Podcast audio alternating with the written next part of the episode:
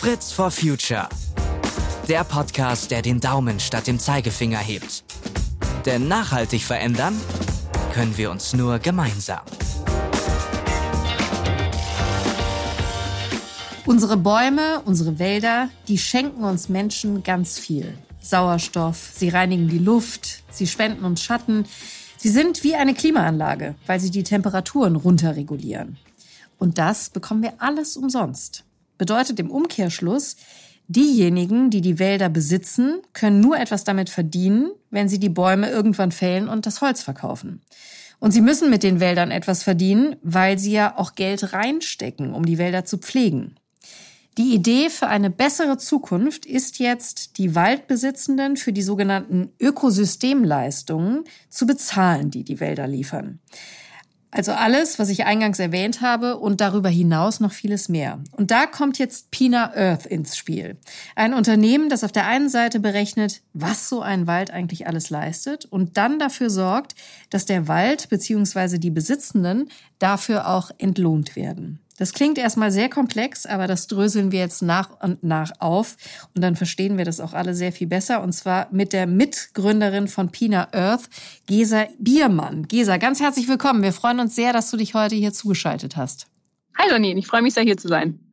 Ich würde dir gerne eingangs gerne einmal eine private Frage stellen. Warum ausgerechnet Wälder? Also warum interessierst du dich so sehr dafür und setzt dich so für sie ein? Ich glaube, was mich da schon immer interessiert hat, sind die großen Hebel in Bezug auf Klimaschutz. Ich habe zum Beispiel in meiner Promotion vor der Zeit jetzt bei Pina Earth, war ich an der LMU und habe mir Ernährungssysteme angeschaut, die auch einen sehr großen Impact auf Klimaschutz haben. Und jetzt sind es Wälder geworden, die bedecken nämlich ein Drittel unseres Planeten und bieten sehr viele Ökosystemdienstleistungen, das ist sag ich mal so ein bisschen der Fachbegriff dafür, an.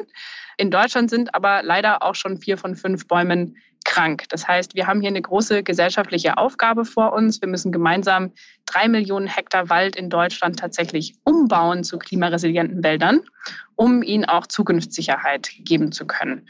Und ja, ich meine, man hört es aus den Zahlen, glaube ich, schon raus. Es ist auf jeden Fall eine Mammutaufgabe, auf die man seine Karriere sehr gut verwenden kann. Und für mich persönlich ist das auch sehr motivierend.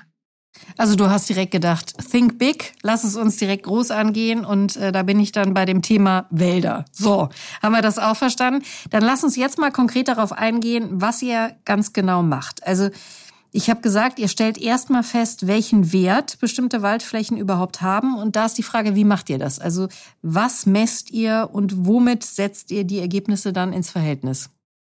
Also dazu muss man erstmal wissen, dass wir gemeinsam mit den Waldbesitzenden neue Klimaschutzprojekte entwickeln.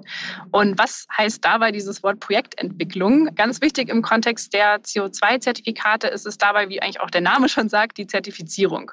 Damit also ein Waldbesitzer oder eine Waldbesitzerin ein Zertifikat ausgestellt bekommen kann, müssen ganz viele qualitative und auch quantitative Kriterien geprüft werden. Das ist ein ziemlich komplexer Prozess. Am Ende, was man dabei dann hat, ist ein auch circa 50, 60-seitiger Projektbericht, also eine Art wissenschaftliche Arbeit über dieses Klimaschutzprojekt.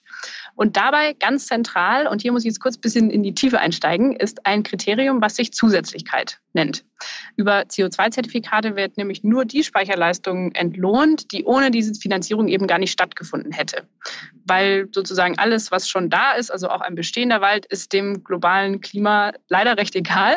Und in unserem Fall heißt das konkret, wir müssen zwei Szenarien ausrechnen. Als erstes, was passiert denn mit diesem Wald, in unserem Fall eben eine Monokultur, wenn er weiter konventionell so bewirtschaftet wird, also sehr auf ökonomische Ziele ausgerichtet.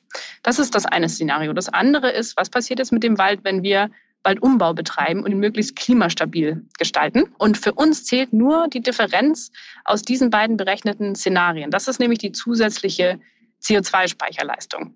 Und du hast ja gefragt, wie berechnen wir das Ganze denn genau? Wir machen das auf Basis von wissenschaftlichen Modellen, haben wir eine sogenannte Waldwachstumssimulation gebaut. Das sind im Endeffekt Algorithmen, mit denen wir genau diese beiden Szenarien in die Zukunft berechnen können. Da fließen verschiedene Daten ein, ähm, vom Waldbesitzern, von der Fläche, aus der sogenannten Forstinventur und teilweise auch öffentliche Datenquellen. Und für uns ganz wichtig, wir greifen überall, wo wir können, auf fundierte wissenschaftliche Erkenntnisse zurück. Zum Beispiel haben wir auch vom Potsdamer Institut für Klimafolgenforschung Klimamodelle bei uns in diese Simulation eingebaut. So, jetzt hast du gesagt, ihr kommt von dem, was besteht Und dann hin zu der Frage, was bedeutet das, wenn wir den Wald jetzt umbauen? Was bedeutet denn Waldumbau konkret? Also du hast ja vorhin schon gesagt, wir haben im Moment überwiegend Monokulturen in den Wäldern. Was heißt jetzt Waldumbau? Was äh, sollen die Waldbesitzenden da machen? Also vielleicht, um das nochmal so ein bisschen bildlich oder ein Bild in den Kopf zu zaubern, wenn mir das gelingt. Ich weiß nicht, ob die Hörerinnen und Hörer schon mal diese Wälder gesehen haben, die ein bisschen aussehen wie so ein Streichholzwald. Also Monokulturen, wo ein Baum neben dem anderen steht, ziemlich eng getaktet. Und unser Ziel ist es hier, mehr Diversität reinzubringen. Also erstmal geht es darum, klimaresiliente diverse Baumarten einzubringen durch Pflanzen oder auch durch Seen zum Beispiel und eine jüngere Schicht, also sozusagen ein zweites Stockwerk im Wald zu kreieren, sodass man insgesamt mehr Diversität hat und der Wald in gewisser Weise strubbeliger aussieht, wenn man das jetzt mal sehr umgangssprachlich ausdrücken möchte. Also es ist im Grunde wie eine äh, Stadt, ich habe jetzt nur eine Tulpenwiese, habe ich plötzlich irgendwie ganz viele unterschiedliche Blumen auf so einer Wiese. So muss man sich das, glaube ich, vorstellen. Und dann auch nochmal in unterschiedlichen Höhen, weil unterschiedliches Alter. Was bringt das für die Wälder, wenn sie jetzt diverser gestaltet werden? Also wir sehen, glaube ich, alle momentan, die Wälder sind krank. Du hast da vorhin schon Zahlen auch benannt. Und das ist vor allen Dingen zurückzuführen auf diese Monokulturen. Das müsstest du nochmal erklären. Also die Monokulturen wurden eben sehr auf ökonomische Kriterien ausgerichtet gepflanzt. Das sind in Deutschland hauptsächlich Fichte oder Kiefer. Und diese sind leider aber auch gewissen Klimarisiken besonders ausgesetzt, also Hitze, Trockenheit und bei der Fichte vor allen Dingen auch der Borkenkäfer. Das heißt, wir haben hier Baumarten, die nicht wahnsinnig klimaresilient sind. Wir können jetzt durch eine Beimischung insgesamt die Resilienz erhöhen. Ich würde sagen, dass das einfach ein sehr sinnvolles Kriterium generell ist, Diversität in Bezug auf Risikomanagement mit einzubringen. Man kann sich das zum Beispiel auch so vorstellen, wenn man nicht nur eine Baumart dort stehen hat, die jetzt zum Beispiel einem Schädling wie dem Borkenkäfer besonders gefällt, sondern man hat verschiedene Baumarten dazwischen, dann ist es für den zum Beispiel auch nicht so leicht, sich weiter vorzubewegen. Das ist zum Beispiel schon mal eine Maßnahme. Ist es denn so, dass überall in Deutschland die gleichen Pflanzen dann funktionieren, also Baumsorten oder was man sonst möglicherweise da noch pflanzen und säen kann? Oder muss man das wirklich von Ort zu Ort neu entscheiden und erstmal untersuchen? Wir versuchen uns hier auch immer sehr an wissenschaftlichen Erkenntnissen zu orientieren, zum Beispiel von der Nordwestdeutschen Forstlichen Versuchsanstalt, das sogenannte ähm, Waldentwicklungstypen WETs. Das heißt, man versucht für verschiedene Regionen in Deutschland Empfehlungen zu geben im Endeffekt, was denn auch in den nächsten Dekaden dort noch gut Bestand hat. Und das ist auch das, woran wir uns orientieren. Das heißt, wir empfinden das quasi nicht selbst als Pina Earth, sondern berufen uns auch wieder hier auf die ähm, Forstwissenschaft und Klimawissenschaft. Und das ist aber ja natürlich auch so ein bisschen immer, also neben aller Wissenschaft und Forschung, die da betrieben wird, so ein bisschen gucken in die Glaskugel, ne? Weil in die Zukunft gedacht zu gucken, welche Sorte, welche Baumart kann jetzt wirklich überleben, auch in neuen klimatischen Verhältnissen, die wir dann vielleicht haben. Das kann man ja gar nicht final tatsächlich wissen, oder? Genau, es gibt hier immer ein Restrisiko. Also wir arbeiten auch in den Modellen viel mit Wahrscheinlichkeiten tatsächlich. Was man aber, glaube ich, nochmal hier betonen kann, ist, dass auch vor allen Dingen unter Unsicherheit Diversität ein super Ansatz ist. Weil wenn man hier jetzt auf eine Baumart zum Beispiel setzen würde, wo man denkt, okay, die wird auf jeden Fall in Zukunft überleben, ähm, man kann das einfach nicht mit hundertprozentiger Wahrscheinlichkeit sagen. Wenn man aber das Risiko streut über verschiedene Baumarten und auch eben von der Struktur her, dem Alter her, dann hat man hier schon mal eine sehr viel höhere Klimastabilität. Das ist jetzt mal eine ganz naive Frage. Wenn ich die Ökosystemleistung, also die Speicherfähigkeit einer Pflanze, eines Baumes berechnen will, ist das so, dass desto größer und desto älter der Baum ist, desto mehr kann er auch speichern oder ist das zu simpel? Also ich würde sagen, so bezüglich dem, des Werts für das Ökosystem kann man nicht unbedingt nur von Größe und Alter ausgehen. Da auch wieder ähm, ist die Diversität einfach essentiell, weil was man am Schluss versucht, ist möglichst viele verschiedene Habitate zu kreieren und auch diese aufrechtzuerhalten, dass sich da zum Beispiel auch viele verschiedene Tierarten wohlfühlen. Das heißt, da spielt wieder die Diversität in Bezug auf die Spezies des Baumes, aber auch Alter und damit eben die Struktur und die Höhe und Volumen eine Rolle. In Bezug auf CO2-Speicherleistung folgt das Ganze so einer S-Kurve sozusagen. Das heißt, der Baum, der am ältesten ist, ähm, nimmt tatsächlich in dem, was er pro Jahr speichern kann, an CO2 ab. Das heißt, auch hier, deswegen versuchen wir auch mit dem Thema Waldumbau nicht eine Stilllegung zu erzielen, also nicht, dass diese Waldgebiete unter kompletten Naturschutz gestellt werden, mal abgesehen, dass davon auch Holz ein nachwachsender Rohstoff ist, sondern dass man tatsächlich auch die CO2-Speicherleistung der Fläche optimiert, dadurch, dass man auch, sage ich mal, sehr gezielt und vereinzelt Bäume weiter nutzt. So, jetzt gehen wir mal von der Situation aus. Ihr habt das für einen Waldbesitzenden alles berechnet, was du vorhin erklärt hast. Wie wird jetzt ein Geschäftsmodell daraus?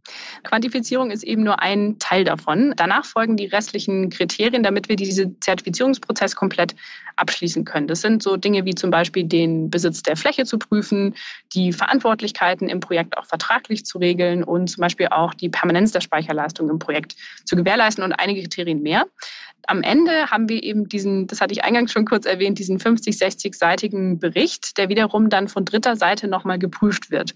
Das ist, glaube ich, auch was, was nicht unbedingt immer bekannt ist. In unserem Fall prüft der TÜV Nord unsere Ergebnisse, diesen Projektbericht. Das heißt, er ist der, er oder sie ist der Auditor in diesem Fall von uns. Sobald dann diese TÜV-Prüfung abgeschlossen ist, können wir die Zertifikate ausstellen, die dann im Endeffekt in einer Datenbank sicher gespeichert werden und ab diesem Punkt können auch Unternehmen oder Privatpersonen in diese Zertifikate investieren und so eben einen Beitrag zum Klimaschutz leisten. Jetzt muss ich natürlich an dieser Stelle direkt auch nochmal erwähnen, dass es ja, das kennst du natürlich alles, viele äh, Negativschlagzeilen auch gab, gerade wenn es um Wälder ging und Zertifikate für Wälder auf der ganzen Welt wohlgemerkt. Wie kannst du den Menschen oder Unternehmen, die die Zertifikate kaufen sollen, jetzt eure Zertifikate für Wälder in Deutschland schmackhaft machen? Was macht ihr anders? Was macht euch sicherer sozusagen? Ich denke, was hier wieder im Zentrum steht, ist die Zertifizierung. Also hier unterscheiden wir uns zum Beispiel auch schon mal klar von Baumpflanzprojekten. Ich sage nicht, dass das nicht auch eine gute Sache ist, aber im Vergleich dazu, was wir machen, ist, wir berechnen eben nicht nur am Anfang einmal die Speicherleistung, sondern wiederholen das auch alle drei bis fünf Jahre im sogenannten Monitoring. Das heißt, wir kehren immer wieder auf die Fläche zurück und stellen sicher, dass diese Speicherleistung eben weiter besteht.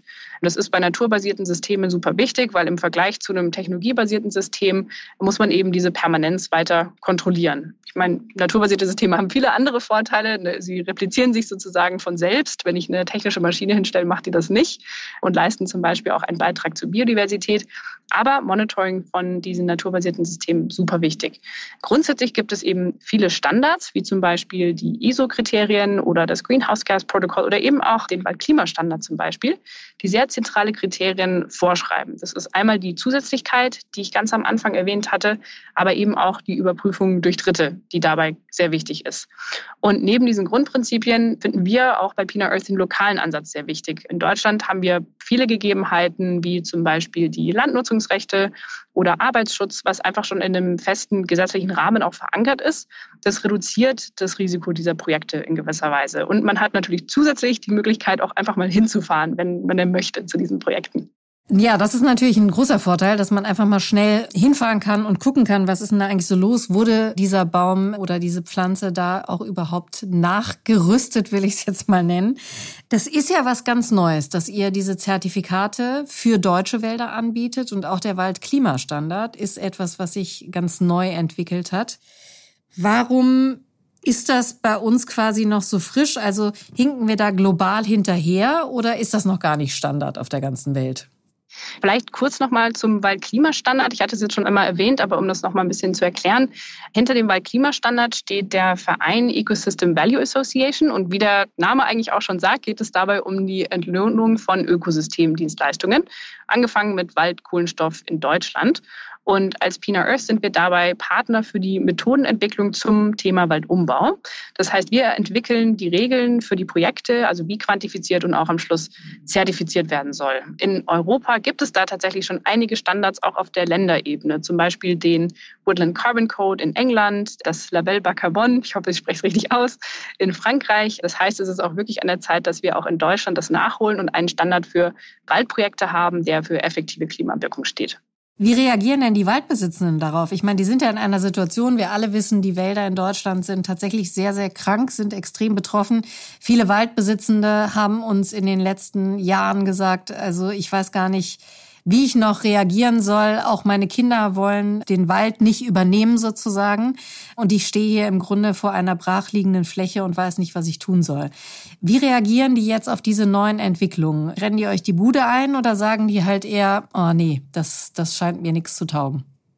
Ja, eher ersteres tatsächlich. Wir haben bei Pina Earth ja den direkten Draht zu den Waldbesitzern, also sprechen eigentlich jeden Tag mit, mit irgendjemand in dem Bereich. Und wir treffen hier tatsächlich auf sehr große Offenheit. Es ist einfach jedem Einzelnen und jeder Einzelne schon klar, dass wir hier möglichst schnell etwas machen müssen, also wirklich anpacken müssen. Dazu beitragen ganz klar Bilder wie aus dem Harz, die einfach deutlich machen, dass der Klimawandel nicht irgendeine ferne Zukunftsvision ist, sondern einfach schon da. Das heißt, wir müssen bei den Flächenbesitzern meistens gar nicht viel Überzeugungsarbeit leisten. Es fehlt eher tatsächlich einfach an den finanziellen Mitteln, um diesen Plan auch in die Tat umzusetzen. Vielleicht da noch mal kurz ein bisschen Kontext dazu. Waldbesitzer müssen in letzter Zeit leider oft Bäume entnehmen durch Stürme, Hitze, Trockenheit, also durch Schäden. Das nennt sich dann sogenanntes Schadholz. Und dafür lassen sich auch keine besonders guten Preise erzielen, weil das meistens noch nicht der richtige Moment gewesen wäre, um dieses Holz überhaupt zu entnehmen. Waldbesitzer müssen aber eben gleichzeitig eigentlich jetzt reinvestieren in die Flächen, um diese Transformation von Monokultur zu Mischwald überhaupt vorantreiben zu können und nicht noch mehr Schäden zu erleben. Das ist ja auch so eine Art Feedback-Loop, was man da erlebt.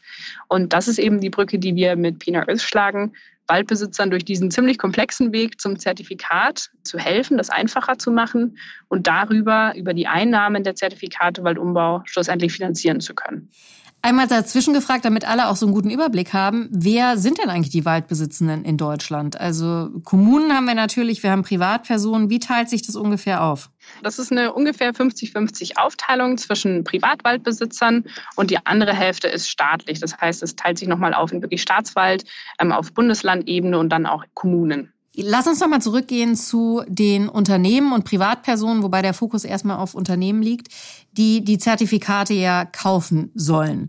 Es ist tatsächlich im Moment so von der Gesetzeslage, dass diese Zertifikate, wenn du sie kaufst und es sich um Wälder in Deutschland handelt, dann kannst du das im Moment noch nicht in deine Klimabilanz anrechnen lassen. Das ist natürlich sozusagen ein nicht so schöner Punkt an der Sache. Das wird aber tatsächlich auf den politischen Ebenen diskutiert. Trotzdem ist natürlich die Frage, unter diesen Voraussetzungen, wie will man das den Unternehmen schmackhaft machen? Weil du natürlich einen Vorteil hast, wenn du sozusagen in Wälder im Ausland investierst. Das Problem, von dem du sprichst, nennt sich Doppelzählung. Das ist eigentlich ein buchhalterisches Problem, bei dem diese Klimaleistung aus den Projekten zwei- oder mehrfach in irgendwelchen Bilanzen auftaucht. Das heißt, die CO2-Senkleistung der Projekte, selbst wenn diese privat finanziert sind, und das ist ein interessanter Punkt, fließt jetzt zum Beispiel in die sogenannten NDCs, die Nationally Determined Contributions, äh, die sogenannten Klimaziele der Länder ein. Und das ist eben auch der Fall in der Treibhausgasbilanz Deutschlands. Dort werden zum Beispiel die Wälder mit eingerechnet. Das ist nicht ganz fair, finden zumindest auch die Waldbesitzenden und auch die Unternehmen, die solche Projekte finanzieren. Was, glaube ich, hier nochmal ganz wichtig ist, in den Vordergrund zu stellen, ist, dass seit das Pariser Klimaabkommen in Kraft getreten ist, sind davon tatsächlich nicht nur deutsche Waldflächen betroffen, sondern sehr viele Standorte von Klimaprojekten. Das geht manchmal so ein bisschen unter, finde ich.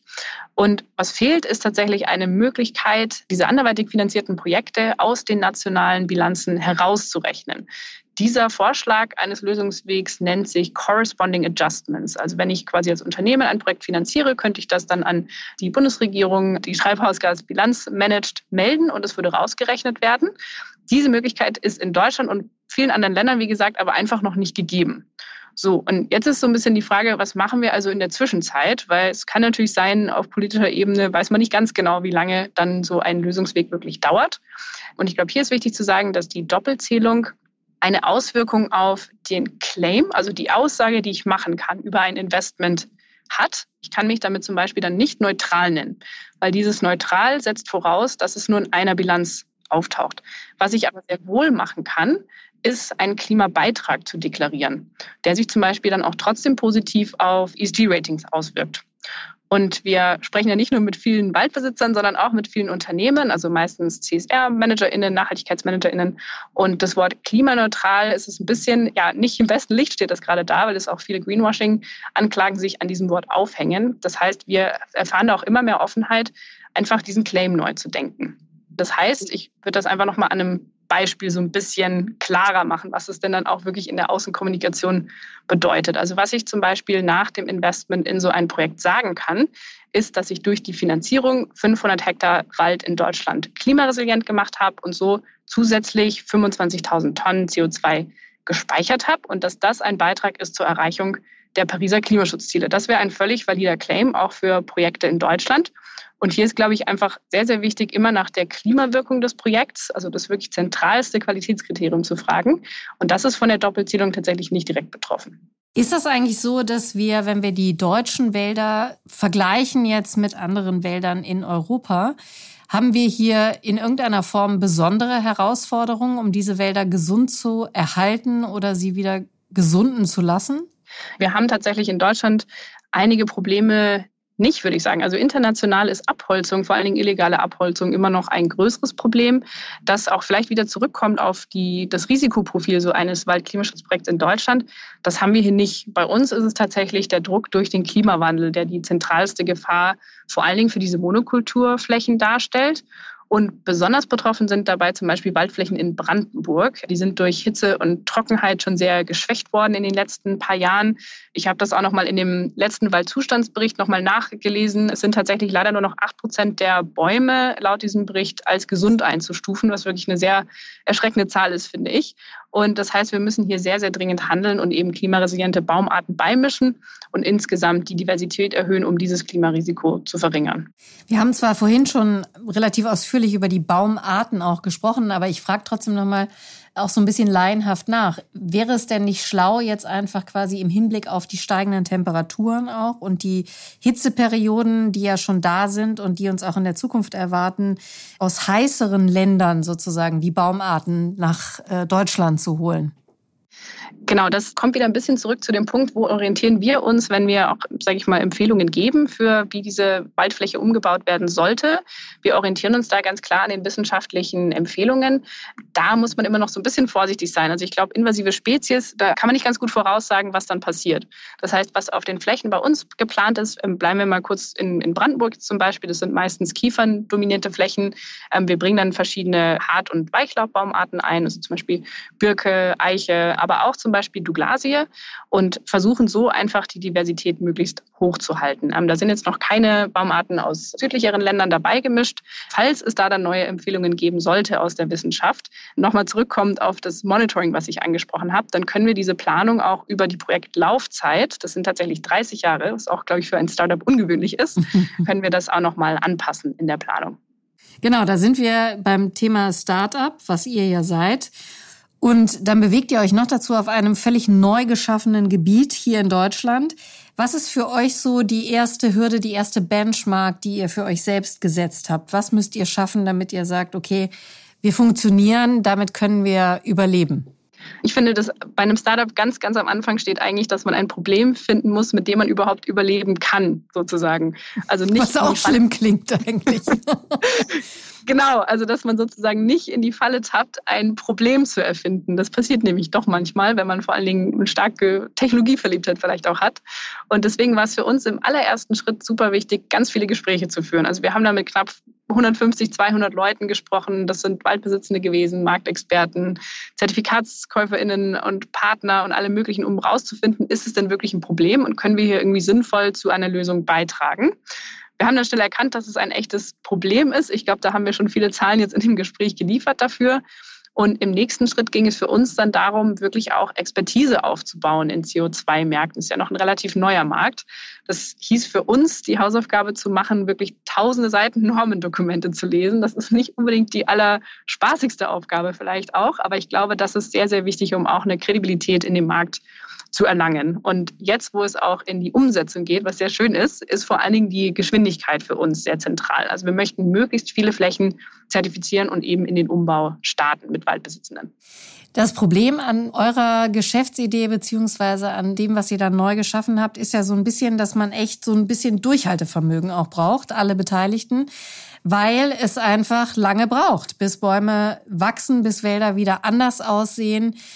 Wie überwindet ihr für euch persönlich diese Hürde, dass das Zukunftsbild, was ihr wahrscheinlich im Kopf habt, wie die, unsere deutschen Wälder irgendwann hoffentlich mal wieder aussehen sollen, dass das noch nicht so in greifbarer Nähe ist?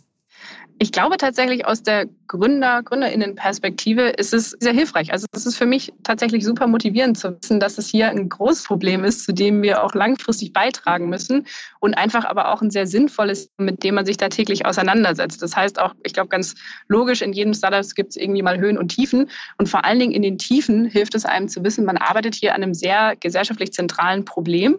Es hilft einem dabei dann wieder aufzustehen und einfach weiterzumachen im täglichen Geschäft. Was braucht ihr an Unterstützung? Wen braucht ihr zur Unterstützung? Du hast jetzt die Möglichkeit, nochmal einen großen Shoutout zu machen. Danke für diese Möglichkeit auf jeden Fall. Was wir vor allen Dingen dafür brauchen, sind Unternehmen, die lokal Verantwortung übernehmen. Wir haben es ja schon angesprochen, der regulatorische Rahmen dazu ist gerade noch in Bewegung. Das heißt, mein erster Appell geht tatsächlich auch an die Politik, die richtigen Rahmenbedingungen zu schaffen, damit Investitionen in den Wald einfacher fließen können und mehr Klarheit geschaffen wird. Es ist aber auch logisch, dass ähm, von der Bundesregierung wurde es auch mehrfach angesprochen, dass wir tatsächlich nicht alleine durch Steuergelder den Wald umgebaut bekommen. Das heißt, diese privatwirtschaftlichen Investitionen sind tatsächlich essentiell, um dieses Projekt hinzubekommen. Was aber in der Zwischenzeit nicht passieren darf, denn es kann noch ein bisschen, denke ich, dauern, bis hier auf politischer Ebene auch diese benötigte Klarheit geschaffen ist. Es darf nicht passieren, dass Unternehmen in eine sogenannte Analysis Paralysis verfallen, also quasi vor lauter Analyse vergessen zu handeln. Ähm, und das ist das, was wir mit Pina Earth machen möchten. Unternehmen die konkrete Möglichkeit geben, in effektive und hochwertige Klimaschutzprojekte zu investieren und ihnen eben dabei auch zu helfen, ihre Klimaschutzziele zu erreichen. Dann lass mich noch eine Frage anschließen, um den Bogen auch nochmal zu schließen zu dem, was ich eingangs sagte. Welche Ökosystemleistungen wir bislang zum Beispiel alles für Umme bekommen aus dem Wald. Was bedeutet das konkret, dass wir gesunde, funktionierende Wälder und Ökosysteme in den Wäldern haben als Wirtschaftsfaktor? Was bedeutet das für die Wirtschaft, für die Unternehmen, die eben letztendlich jetzt gerade investieren sollen? Super spannende Frage, weil ich glaube, wir haben jetzt ja auch heute in dem Kontext eher über CO2 gesprochen.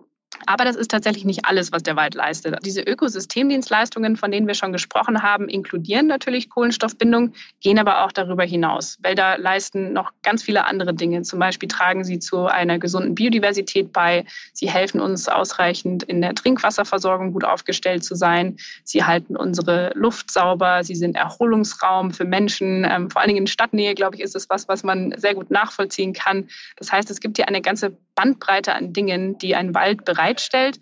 Und darüber hinaus, glaube ich, das kann man vielleicht noch mal jetzt auch noch mal gut betonen, Unternehmen, die sich öffentliche Klimaschutzziele gesetzt haben, an allererster Stelle steht natürlich ganz klar die Reduktion, also die Verminderung der Emissionen aus der Lieferkette.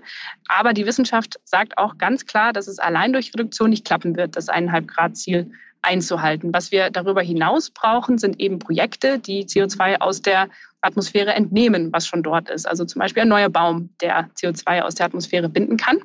Und da ist es eben ganz wichtig, zusätzliche Kapazitäten aufzubauen, also neue Projekte. Und deswegen ist es für Unternehmen auch wichtig, jetzt schon frühzeitig zu investieren, damit sie diese gesetzten Klimaschutzziele dann überhaupt erreichen können langfristig.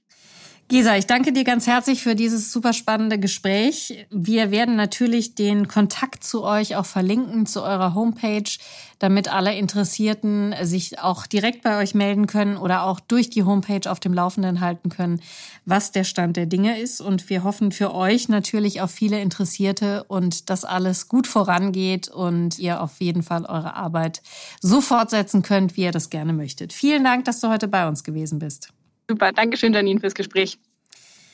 Und wenn euch diese Folge von Fritz for Future gefallen hat, dann abonniert uns gerne auf Spotify oder Apple Podcasts und lasst uns sehr gerne auch ein paar Sterne da. Ihr habt Themenvorschläge oder coole Gastideen im Kopf? Dann schreibt sie uns gerne und zwar einfach in die Bewertungen rein. Wir freuen uns aber auch über sämtliches Feedback und Fragen, die ihr uns schicken könnt an fritzforfuture@henkel.com. Und alle weiteren Folgen, die wir schon veröffentlicht haben, findet ihr auf henkel.de slash podcast. Und ich sage Tschüss und freue mich auf euch mit der nächsten Folge.